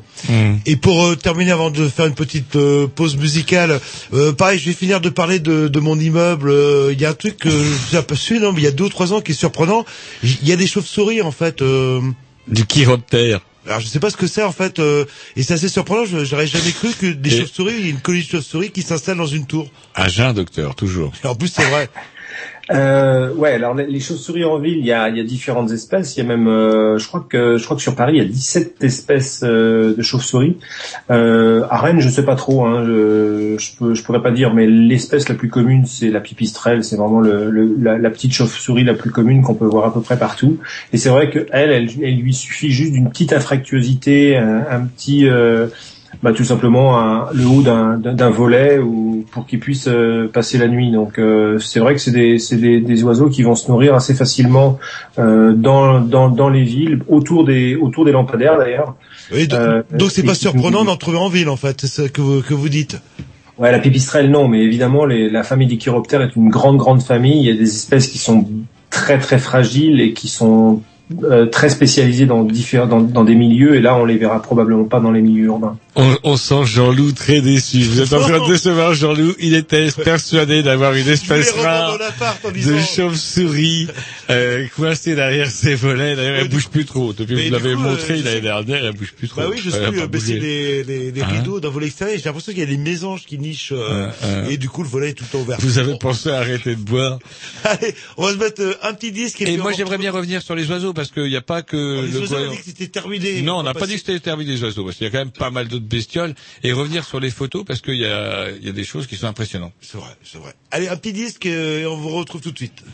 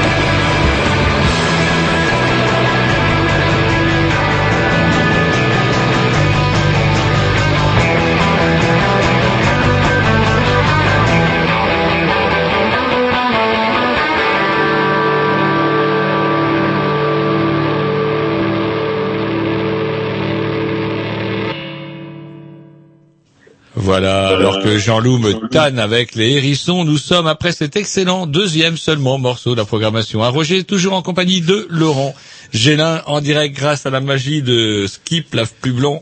Avec euh, Skip Lave Plus Blond, ça parle plus à personne, faut avoir euh, plus de C'est comme le 45 mammouth ans. qui écrase les prix. Ouais, tout à fait. Ça va. Tout à fait, ça parle plus à aucun branleur. Bref, nous sommes en compagnie de Laurent Gélin pour parler euh, bah, de son euh, dernier ouvrage de photo qui s'appelle Safari urbain. Et euh, nous parlions tout à l'heure, parce qu'on avait décidé de passer en revue les bestioles qui vivent autour de nous, euh, des, des oiseaux. Alors on a parlé du, du goéland argenté. Il y a aussi le héron avec une, une série de, de photos stupéfiantes d'un putain de héron, 14e. de putain de héron qui, comment dirais-je, dévore un caneton. C'est de la saleté. c'est de la saleté. Il y a même une image, alors que j'ai pas mis puisque elle, est, elle a été publiée euh, dans un journal anglais, Ah, ah. où, il, où il mange un, un lapin, un lapin domestique. Ah d'accord. Ouais, c'est en fait le, hé- le héron, c'est un oiseau qui s'est bien adapté aussi, qui, qui, Ah bah qui ouais, on voit bien. Et bon appétit l'animal, hein. Est devenu euh, assez peu craintif euh, euh, en ville. Et, euh, et vous avez même des héronnières. Il y a une, il y a deux héronnières d'ailleurs en plein centre de Londres qui sont assez importantes. Et euh, C'est quoi une héronnière C'est assez étonnant de, de les voir. C'est assez étonnant de les voir venir pêcher même dans des dans des jardins dans des jardins privés, dans des- manger les, les poissons rouges par exemple. Hmm. Et alors il y a le Picard qui se fout de moi parce qu'en général quand ils voient une héronnière, hop, ils assassinent tout ça. Ils tirent, ils ouais, ils, ils entourent, ils entourent, ils repèrent, ils entourent, ils détruisent. Et- Et, euh, euh, et c'est une population qui croit. euh, la population des roues parce que c'est des, des grosses bestioles. le- Ouais, ils croissent pas, mais c'est la, c'est la grosse bestiole, ça se voit quand même. Euh, qui croit, bah, ça dépend des, ça dépend des, ça dépend des endroits. Il y a, à, à ma connaissance, euh, il n'y a pas de héronnière en plein centre des villes en France. Il y en a une, je crois, à Bruxelles. Il y en a une, donc il y en a deux à Londres. Il y en a une à Barcelone. Euh, euh, en France, ils vont plutôt euh, passer la journée.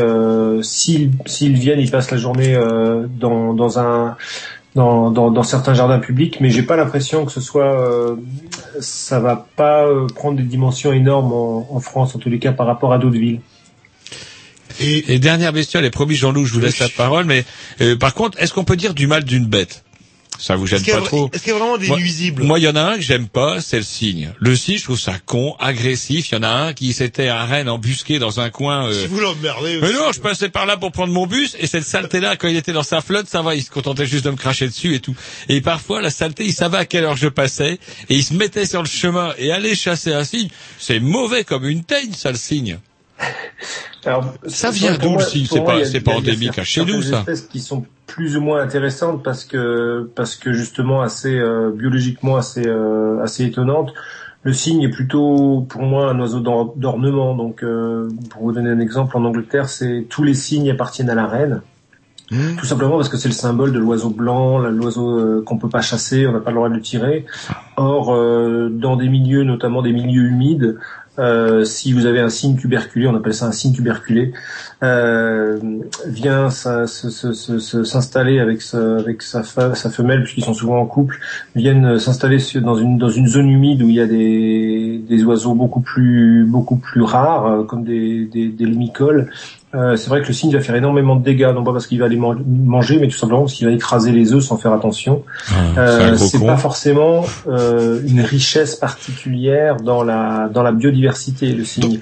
Et ça vient pas de chez nous, ça, le cygne. Il bénéficie euh, d'un atout euh, énorme, c'est sa couleur.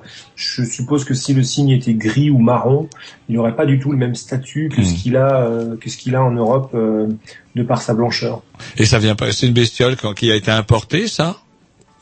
Alors le cygne tuberculé, non, c'est un oiseau qui a, c'est un, c'est un oiseau qui était, euh, qui, tout blanc, qui- là qui est, qui, qui vit d'ailleurs encore euh, complètement à l'état, à l'état sauvage. Par contre, il a été favorisé dans certains parcs et ensuite Ah. euh, c'est, c'est, c'est rééchappé. Donc c'est vrai qu'il y a beaucoup beaucoup de cygnes et puis comme la loi fait qu'il n'y a pas le droit de le chasser, c'est un oiseau qui prolifère assez bien. Moi j'en avais un au 14e étage et il est tombé. Comme ça on a été débarrassé du C'est vrai là. que Jean-Loup étant rarement même dans le biotope urbain du haut de sa tour du 14e, il fait la gueule parce qu'il peut pas parler des Et cygnes, pour pas. conclure, vous parlez du cygne comme quelque chose euh, d'ornemental, euh, il sera en plastique, ça vous dérangerait pas plus que ça? Moi, j'ai pas mon opinion là-dessus, mais c'est plutôt que je, je- disons que le bouquin Safari urbain a été plutôt fait pour valoriser les espèces euh, qui sont intéressantes euh, biologiquement Euh, donc euh, montrer aux gens qu'il n'y a pas justement que du pigeon, du rat ou du cygne en ville, mais qu'il y avait aussi et qu'on pouvait favoriser par des politiques de- d'urbanisation par exemple, euh, ou bien des petits gestes au quotidien, valoriser des espèces qui sont beaucoup plus rares et qui, qui peuvent avoir un vrai intérêt euh, dans un équilibre écologique en, en ville. Et euh, bah justement, je voulais vous parler d'un. On va changer d'un autre an- animal que j'affectionne particulièrement, que on retrouve à Rennes euh, et aussi dans votre livre. Le problème, c'est que quand je les vois à Rennes, ils sont écrasés, c'est-à-dire les hérissons. Et ça, c'est bizarre. C'est vrai, je m'attendais pas à trouver des, des hérissons. C'est écrasé quand ils sont plats. Moi, Bah, j'ai jamais vu euh, le hérisson. Je les ai Ah toujours bah. vus plats. Je croyais que c'était plat, un hérisson. Malheureusement. Il y, a des, il y a des moyens pour éviter justement euh, ce genre de carnage. En fait, le hérisson, c'est vrai que c'est un, un animal qui, qui est assez populaire et qui semble même euh, presque euh, rentrer complètement dans la dans, dans la culture de de l'animalerie en, en, en général. À part chez les Tiganes, hein, ils il faut aiment pas le hérisson. Si, ils les mangent. ils les mangent, ouais. Mais, mais c'est vrai que c'est un animal qui devient vraiment vraiment rare parce que justement euh, bah, il se fait écraser, écrabouiller en ville comme en campagne d'ailleurs. hein. Mm. Alors il y a des moyens qui sont assez simples. Il y a certaines euh, certaines communes qui ont mis ça en place.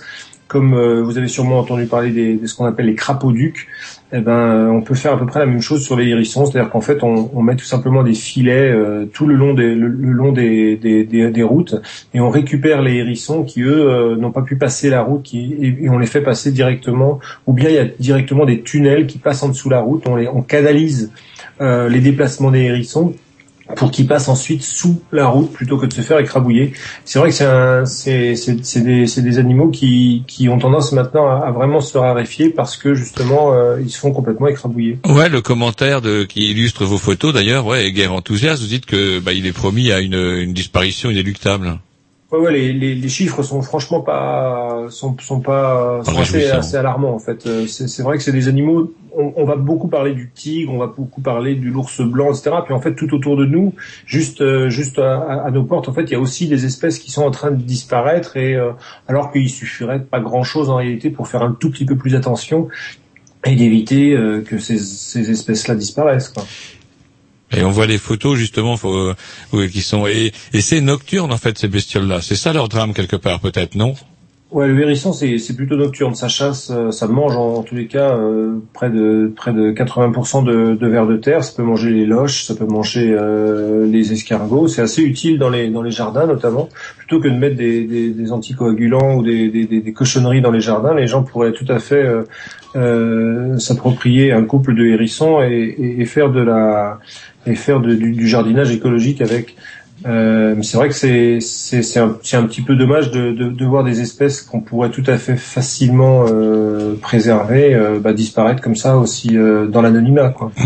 Et on Mais- dit- Ouais, Allez-y, mais Sur- c'est la photo là où les, les hérissons ils sont carrément sur le périph. Qu'est-ce qu'ils foutent sur le périph? Euh, non, ça c'est pas dans le périph. Alors là, par contre, là, c'était à Genève que j'ai fait ces, ces, ces images-là. Il y a un endroit qui est, qui est assez riche en fait. Euh, euh, c'est près de. Non, non, il y a des, il y a il y a effectivement des routes. C'est pas un périph. euh, C'est, c'est, il y a, il y a, un- il y a un grand terrain de foot à côté. Je pense que c'est, c'est aussi ça. Par contre, ça favorise pas mal le, euh, le- les zones, les zones à hérissons. Mais euh, il y a, y a évidemment des, des, des, des routes et, et je- j'ai trouvé beaucoup de, de hérissons écrasés. ouais. Et on, on dit que la présence d'un hérisson dans un jardin ou dans une ville, c'est une, euh, ça veut dire c'est une bonne, euh, c'est significatif d'une bonne santé écologique. Est-ce que c'est vrai ou pas? Parce qu'il n'y a pas que les, les voitures qui zigouillent les hérissons. Est-ce que c'est un animal fragile en ouais, fait c'est- C'est un bon indicateur, euh, Jean-Loup. C'est un bon indicateur euh, de, de, de la biodiversité dans un dans un dans, dans les villes. Alors il y a peu- il y a quand même peu de bestioles qui vont qui vont s'attaquer aux hérissons. Il y a il y a quelques renards et encore certains renards par rapport à d'autres. Certains peuvent savent savent comment les prendre et euh, et, et, et, et- les manger. Euh, de temps en temps, on a retrouvé chez les chouettes-hulottes euh, quelques quelques hérissons en bas de en bas de, de, l'arbre où ils passent la où ils passent la nuit, mais euh, c'est pas forcément il n'y a pas énormément de, de, de prédateurs sur le hérisson. Euh, S'il y a vraiment une disparition de l'espèce, c'est essentiellement parce qu'il y a, il y a tout simplement pas pas de moyens euh, mis en place pour éviter qu'il se fasse écraser. Quoi. Eh ben écoutez, euh, Laurent, on va s'écouter euh, un petit disque et puis après on Histoire de vous laisser finir votre repas, ça va être froid cette fois-ci. C'est parti programmation, on sait pas qui, mais si si c'est la mienne, c'est sûrement vachement bien. Non, c'est un tome. Eh ben c'est sûrement vachement bien, c'est ce que je disais.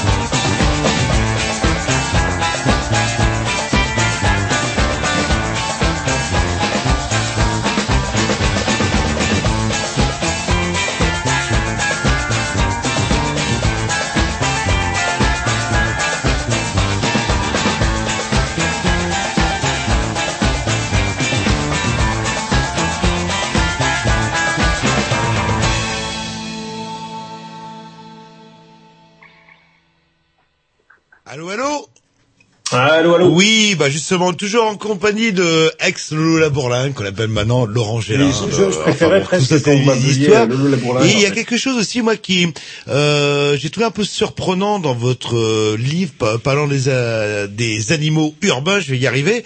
Euh, le chat, en fait, il apparaît nulle part. Le chat Ouais. Ah, Est-ce que c'est un sujet qui... euh, Il y a le rat, on va penser souvent le rat, un classique qui apparaît dans, dans votre livre. Et par contre, il n'y a aucun, euh, aucune photo de, de, de, de chat. Non, en fait, j'ai vraiment, j'ai vraiment photographié. D'ailleurs, mon métier, c'est, c'est de photographier les, les animaux qu'on va appeler sauvages. D'accord. Euh, le chat, c'est ce qu'on va appeler le chat féral. Euh, donc, c'est, un, un animal qui à l'origine est domestiqué et qui ensuite, éventuellement, peut repartir dans, dans le milieu euh, sauvage et peut, peut s'en sortir.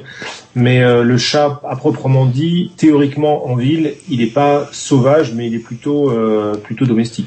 Est-ce qu'il y a des, cette légende là des, des chats qui retournent totalement à l'état sauvage, espèce de charret, etc. Ça, ça recouvre une réalité déjà même à la campagne ou en ville?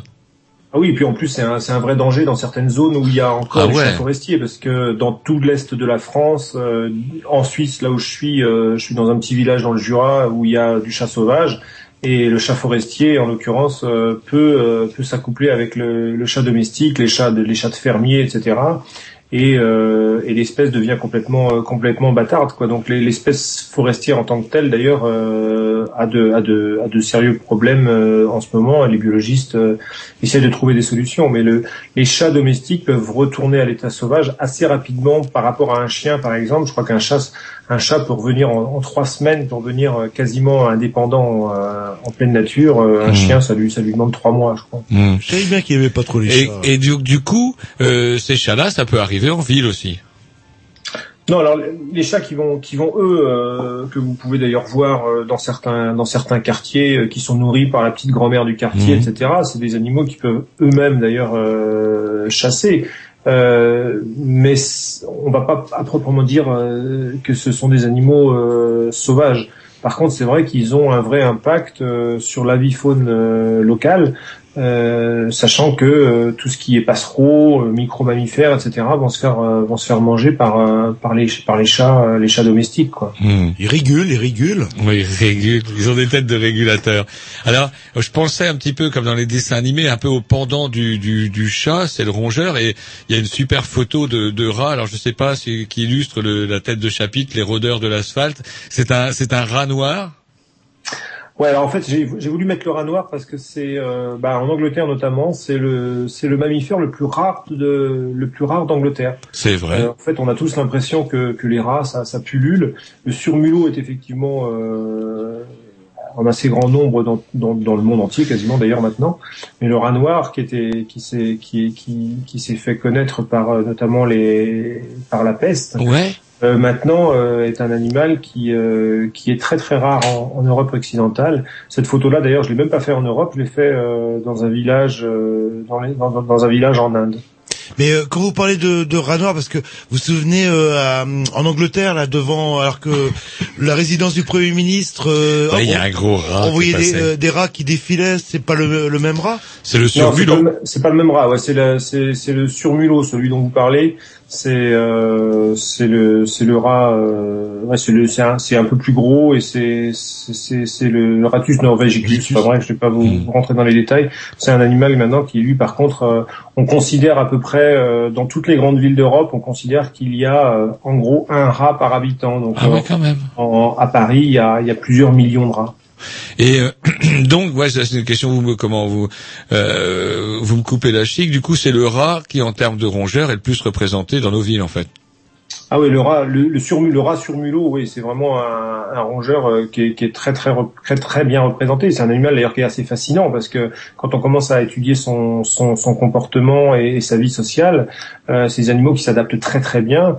Euh, D'ailleurs, c'est assez c'est assez rigolo parce qu'il y a même quelques quelques personnes qui, qui travaillent dans les égouts et qui disent que s'il n'y avait pas de rats, euh, il, s'avère qu'il y aurait des, des, des, des, tonnes et des tonnes de déchets qui ne seraient jamais consommés. Euh, il y a même des tuyauteries qui seraient constamment bouchées puisque les passages de rats font que ça nettoie les, les Mhm. passages de, les passages d'égout. Donc il, semblerait même que si, la, si, on, si on faisait totalement disparaître le rat euh, sur mulot euh, dans les villes, euh, il s'avère qu'on pourrait avoir de, de, de, de- des- des, problèmes assez étonnants qui, qui, qui reviendraient. Et du coup, alors, euh, il prolifère, mais est-ce que c'est facile à photographier quand même? Parce que, et puis pour le, vous avez fait comment pour le choix des photos? C'est rigolo, on les voit dans des positions totalement incongrues. Ils sont mignons en fait, ils sont très beaux. Alors le surmulot là qui euh, que, que j'ai photographié dans le bouquin, c'est euh, c'est un surmulot qui était dans mon jardin en fait et qui, qui venait très très régulièrement. Euh, il sortait d'une euh, il sortait d'une grille de une grille d'égout et pourtant j'étais pas dans le centre de Londres, j'avais un petit un petit jardin mais euh, voilà il y a y a y a énormément de rats et certains sont certains sont sont peu craintifs en réalité ils finissent par même être assez habitués euh, assez habitués à l'homme quoi. Et puisqu'on parle de, de rongeurs, aussi une petite question que je- que j'ai à vous poser. Est-ce que vous avez remarqué des espèces exotiques euh, à part le rat? Que- Qu'est-ce que j'entends par espèce Le rat bleu, genre. Oh Mais non, mais ça va, oui, mais Non, mais attendez, c'est- les, les- le, des hamsters, des cochons d'Inde, euh, ça, ça peut Non, alors, Il n'y a, exister pas de en, en, en, en mammifère, euh, il y a euh, ce qu'on appelle l'écureuil de Corée qui, qui s'établit dans certains parcs, euh, dans certains parcs, notamment dans le sud de Paris. Il y a euh, l'écureuil gris qui est vraiment euh, maintenant euh, devenu un vrai fléau en Angleterre puisqu'il a complètement éradiqué le le- L'écureuil roux qui est le- l'écureuil endémique de- d'Europe. Euh, chez les oiseaux, c'est vrai, il y a aussi des, des oiseaux qui ont été soit lâchés euh, ou, ou échappés de, de volières. C'est le cas de, de la perruche à collier qui, elle, va nicher un petit peu plus tôt dans la saison que des oiseaux euh, cavicoles. On appelle ça les oiseaux cavicoles, donc qui, qui, qui nichent dans, les, dans des cavités, soit de, soit de troncs d'arbres, soit dans les, dans les murs. Et euh, la perruche à collier a tendance à, à prendre l'habitat en fait de plein plein d'oiseaux qui eux nichent et qui en tout cas vivent, euh, qui se sont adaptés au milieu urbain, mais qui malheureusement maintenant se- sont en train de se faire un petit peu euh, un petit peu chasser par par des oiseaux plus agressifs. Mais pas de hamster Il n'y a pas de hamster. Le hamster sauvage, il existe encore en Europe, mais il est vraiment cantonné dans les pays de l'Est et il est même euh, le hamster sauvage est une espèce en voie de disparition. Hmm. Et comment on, on était dans les rongeurs euh, Comment là, je, je voulais passer à un autre, euh, plus, plus les rongeurs, mais une autre bestiole qui est quand même euh, assez impressionnante, c'est le blaireau. Le blaireau, c'est là les photos, elles, elles- elles ont été prises à, à Londres. Ouais, ils ont été prises dans le, dans le sud de Londres en fait. Euh, il, il est, il est pas présent dans, dans le cœur même de Londres, contrairement au renard que, l'on peut que l'on peut vraiment euh, trouver presque partout dans, dans tous les quartiers de Londres. Euh, le blaireau en fait c'est une histoire un peu différente. C'est-à-dire qu'en fait il est très très fidèle à son ses à sa, à sa galerie, à ses galeries, à son terrier. Et euh, en fait, les, les, les constructions euh, avancent et vont l'entourer en quelque sorte. Comme la loi en Angleterre fait qu'il n'y a pas le droit de déterrer les blaireaux ou de les déranger, eh bien, il va même y avoir des, des complexes euh, qui vont s'installer en laissant en plein milieu euh, une colonie de blaireaux. J'ai vu une colonie d'ailleurs en plein, plein milieu d'un jardin, le- les, fameux, jardins anglais très bien taillés. Et euh, il y avait un, un couple de un couple de, de retraités et leur jardin était était totalement retourné. On aurait dit euh, on aurait dit un, un terrain miné. Et, et ils n'avaient absolument aucun droit, pas le droit de les, de les chasser. Et progressivement, mois après mois, ils voyaient leur jardin être grignoté complètement par euh, par ces les animaux-là. c'est pas des animaux à proprement dit qui sont qui peuvent vraiment s'adapter euh, s'adapter au milieu urbain.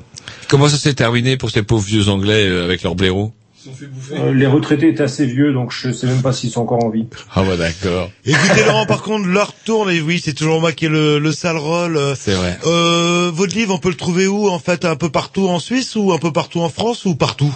Ah, je crois qu'on peut le trouver euh, partout en France, en Suisse. Et on- il a même été tra- traduit en Angleterre, donc euh, il est Ouais. en anglais, donc il est, il est aussi, euh, il est aussi en version anglaise euh, partout, à peu près dans toutes les bonnes boulangeries.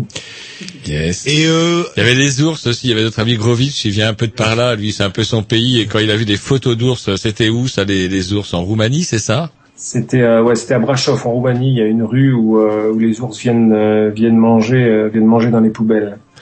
Et sinon une, petite- une petite minute euh, des projets sûrement?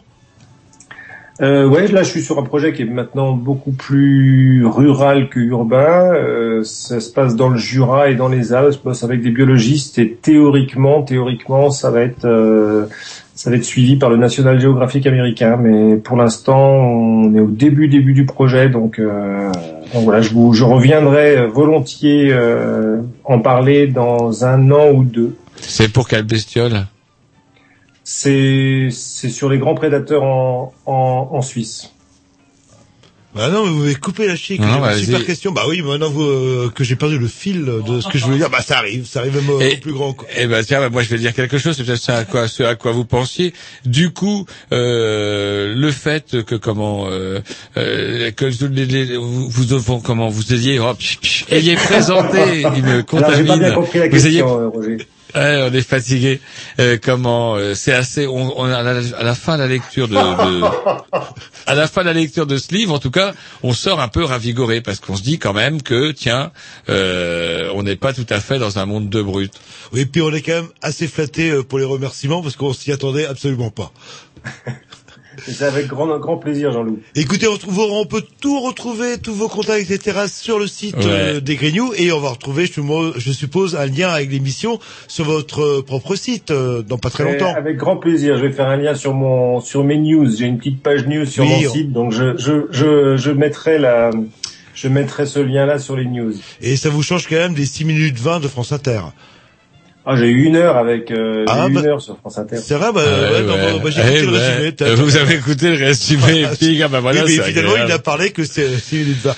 Écoutez, on dit- L'autre, il a une heure sur France Inter. Sans On vous dit déconner. à bientôt. On laisse la place sur les mercredis à Dub Révolution avec un morceau de de Gomme Jabbar. C'est dimanche au ghetto. C'est comme Jabba là Ouais, maintenant? qui fera Dieu. sûrement le lien euh, avec euh, nos amis de Dub Révolution. À bientôt, euh, Laurent. Enfin, À très bientôt. Vous ne raccrochez surtout pas. C'est parti. À, bah, on- à bientôt, Gomme Jabbar.